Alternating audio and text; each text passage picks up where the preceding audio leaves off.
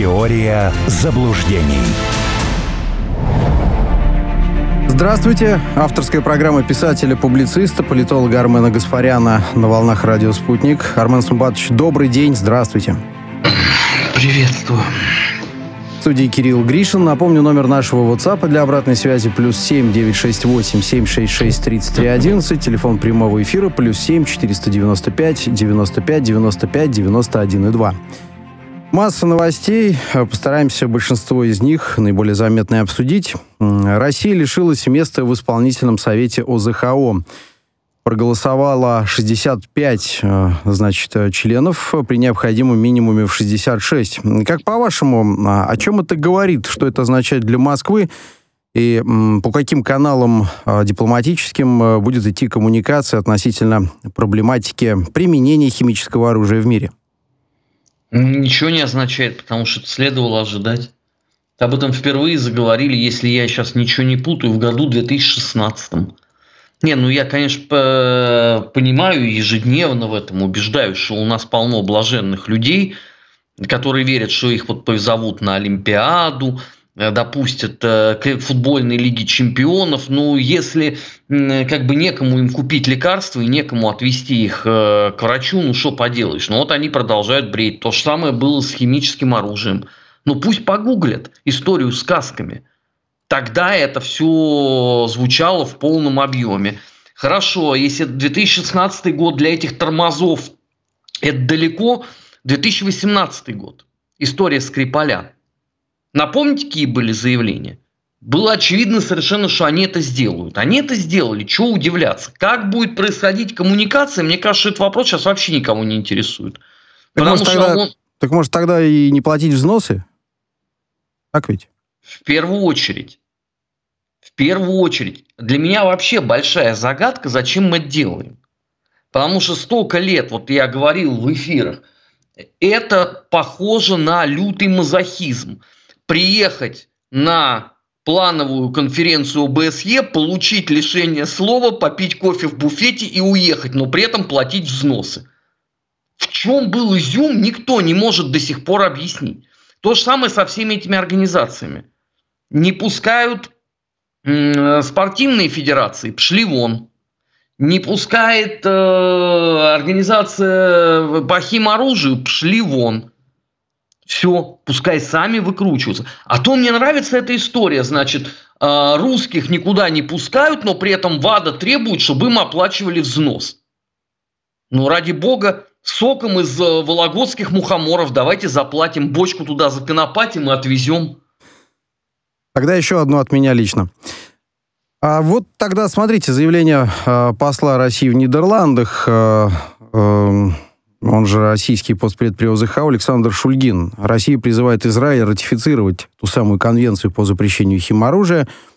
А там же ведь в Гааге проходит э, 28-я сессия конференции государств-участников ОЗХО. Ну, призыв призывом, а дальше-то что? Я, наверное, сейчас опять буду выглядеть плохо. Мне вот просто интересно, мы зачем этот призыв сейчас делаем? Ну, Израиль собирается атаковать, если концепция не менялась, а она, судя по всему, не менялась, они собираются атаковать туннели Хамаса.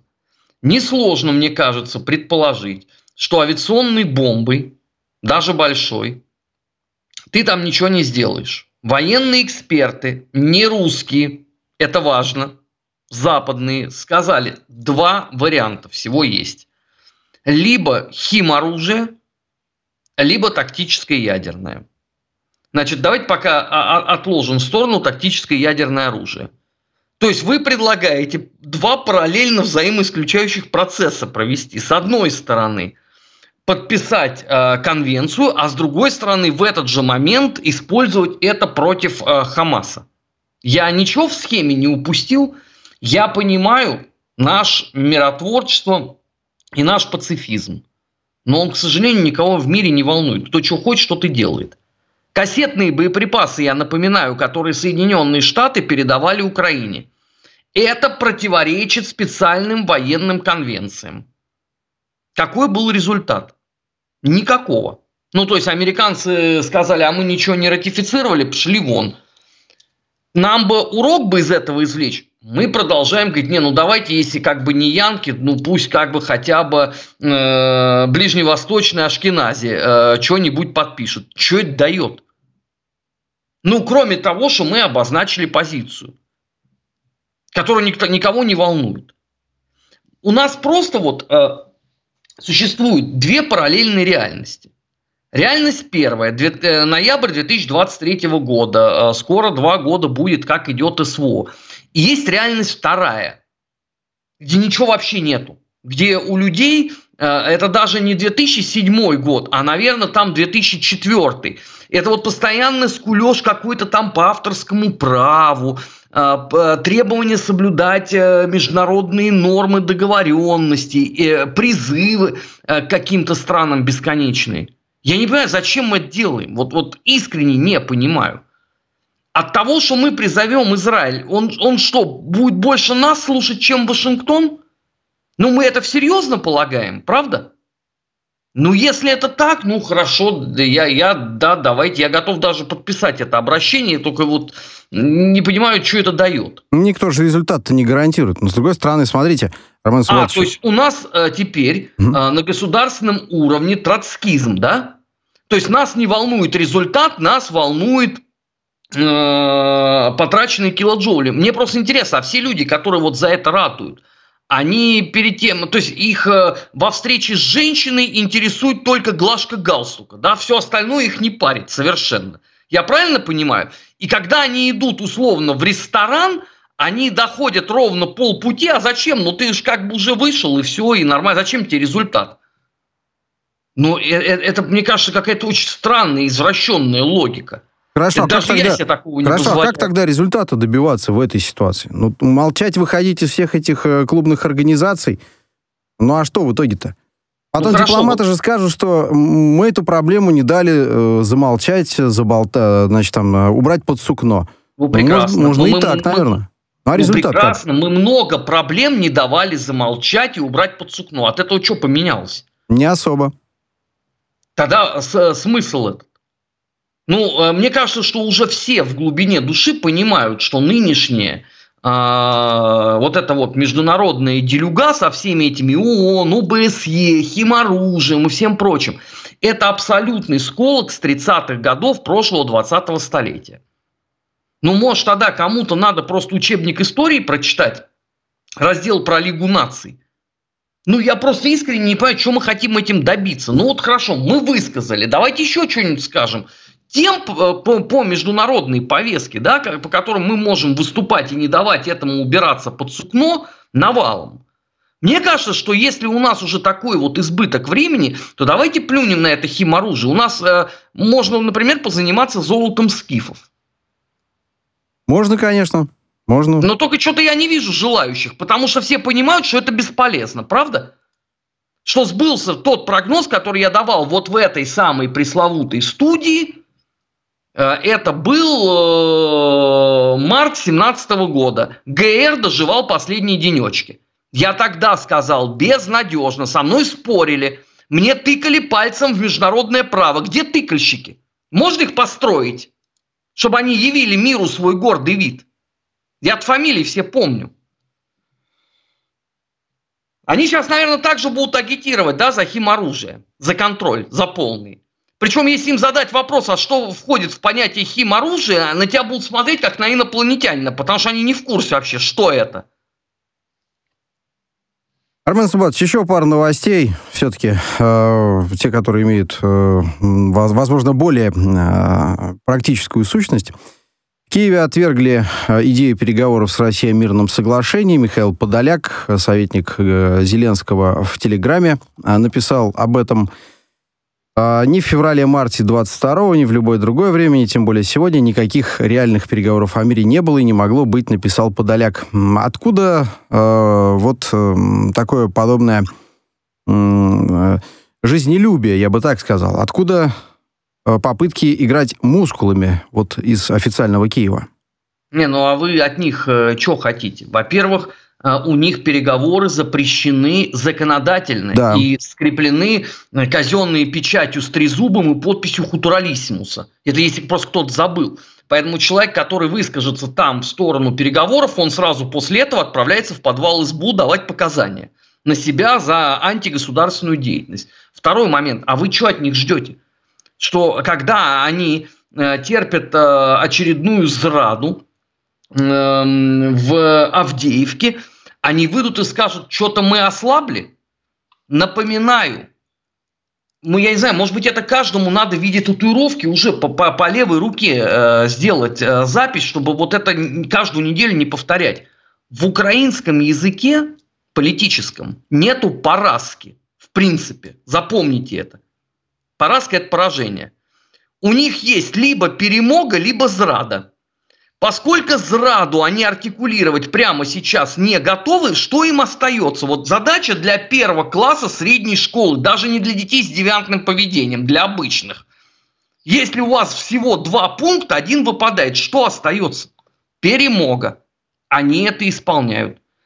Обратите внимание, вот какую бы вы тему ни взяли, даже вот сегодняшняя модная эта история с рейтингами, с замерами – то от USAID, то от Economist, сегодня просто как из клаки это все течет, то они даже здесь умудрились найти перемогу.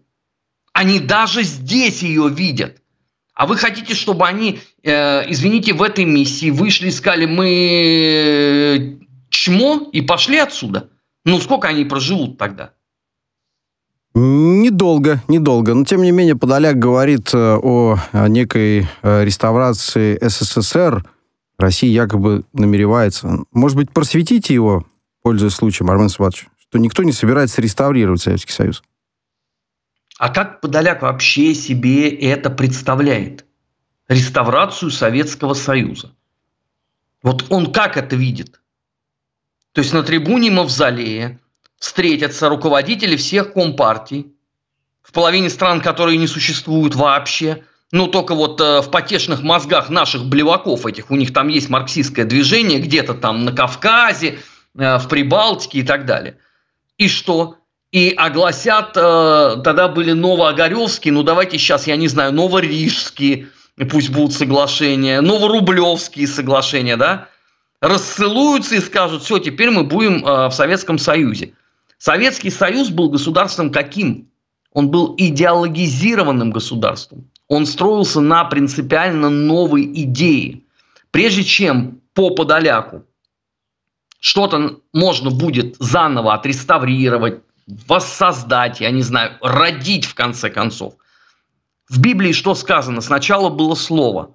Сначала должна быть идея. На какой идее сейчас можно, э, извините, э, воссоздать Советский Союз?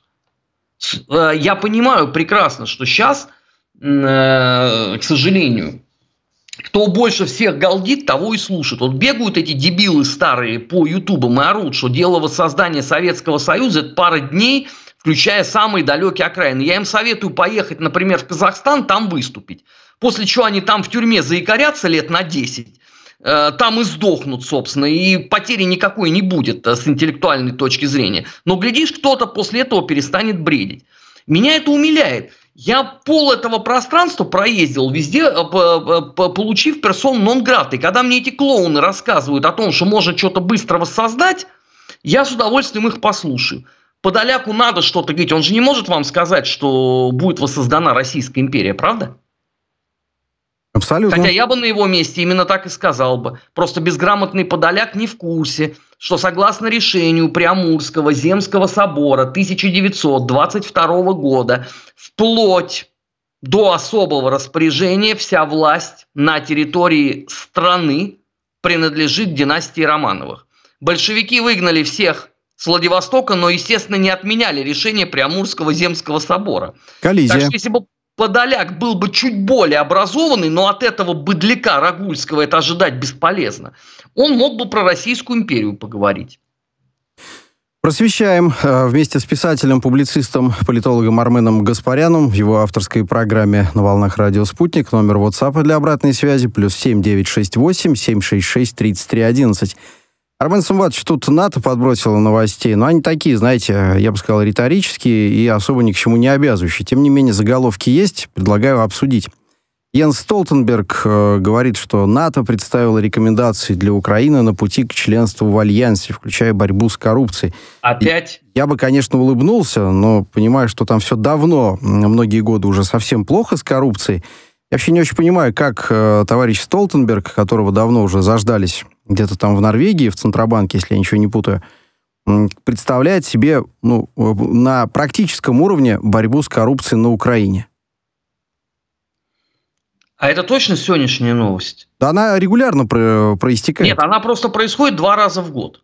Чаще, чаще. Они все время говорят, мы продвинулись как никогда дальше, Украине надо победить коррупцию. Мне кажется, И это даже примерно плюс-минус одинаковые спичрайтеры пишут эти заявления.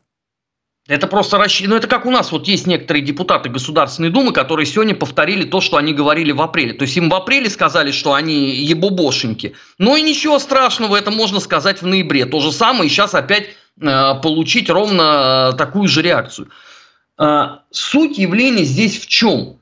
Что от того, что ты 300 раз повторишь про свои великие успехи в борьбе с коррупцией, на практике их нету. Где Резников? Эта коррупция была где? Я напоминаю, Резников министр обороны э, Украины. Сейчас Умеров что делает? Это успехи с, с точки зрения противодействия коррупции. А, откуп и молниеносное вхождение э, в состав элитного клуба украинских миллионеров, представителей э, военкоматов, это что? Это коррупция или нет? О каких успехах говорит Столтенберг? Я понимаю, есть ритуальные. Ну тогда вы просто поступите уже по чесноку. Вот на Украине есть церковь э, э, святого пса патрона. Сделайте церковь святого вхождения в НАТО. Вот будет 10 заповедей. Она уже есть, наверное. Ну, еще э, нет. Э, извините, она должна быть документально зафиксирована. Хотя в случае с хутором, да, если Меджлис крымско-татарского народа нигде никто не регистрировал, это не мешает ему там существовать э, больше 30 лет. Может, действительно не надо. Но я крючкотвор. Я привык, что все должно быть прописано, зафиксировано, юристом одобрено, нотариусом пропито и так далее. Сделайте уже эти 10 заповедей. Э, коррупция, быть коррупционером фу. Например, это будет первая заповедь да, а, юридической реформе ход. Это будет вторая заповедь. Вот перечислите это все. Требовать с хутора деньги нельзя. Это будет там, я не знаю, седьмая заповедь. И Хутор никому не должен, можно так же-то. Угу. И все, и не надо ничего повторять. Самое главное, что уже ржут даже на хуторе по этому поводу, потому что там тоже люди говорят, слушайте, а чем это отличается от заявления на последнем саммите Альянса, где э, хутуралиссимусом э, вытерли себе э, подошву? Вот э, что произошло за это время, кроме территориальных новых потерь? Что еще поменялось? Ничего.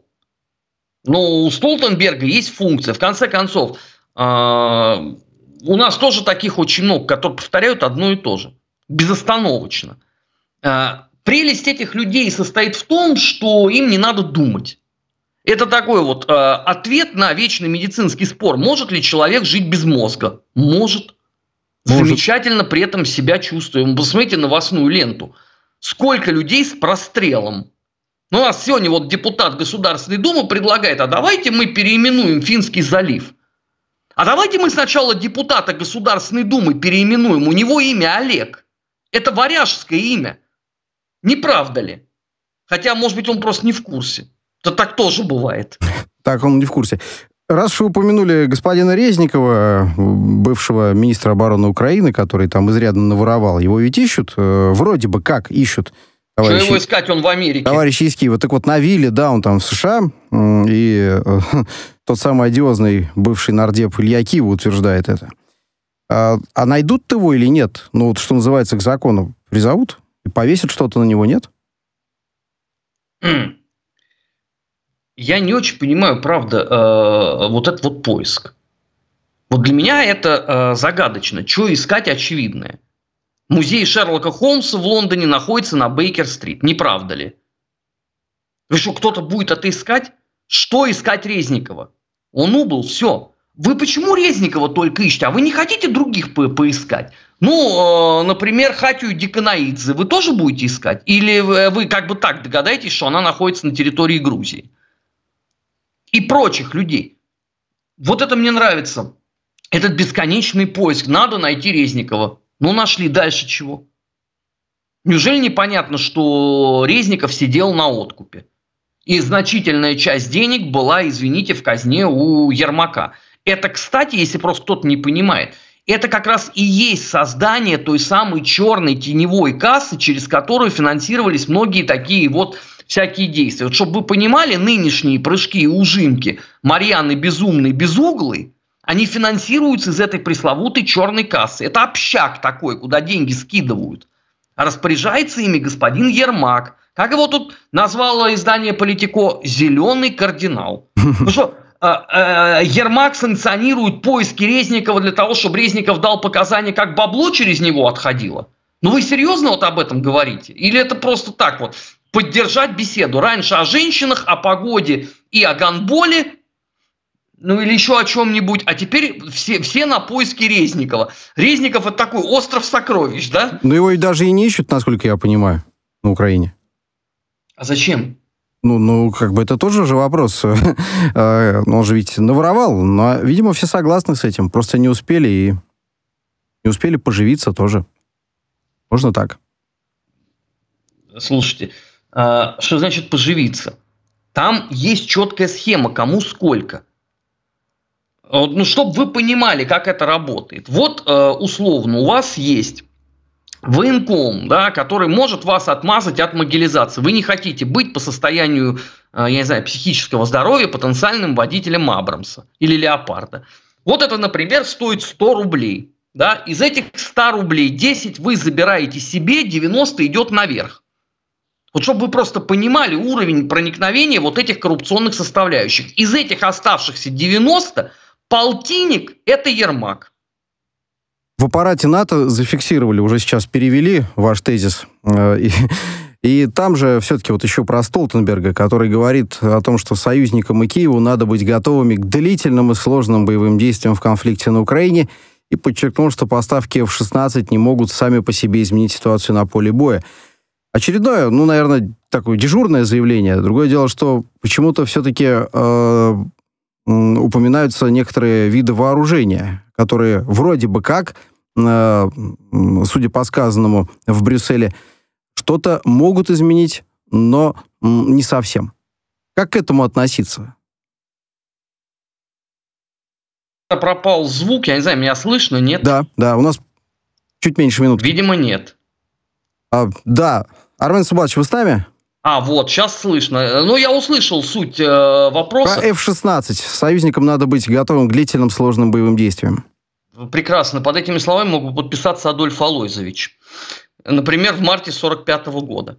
Теперь F-16 Вундерваффе, да, все остальное уже не сбылось. Я правильно понимаю? Абрамсы, Челленджеры, Леопарды, э, Байрактары, э, Джавелины. Теперь последняя надежда э, Хутор Рейха – это F-16.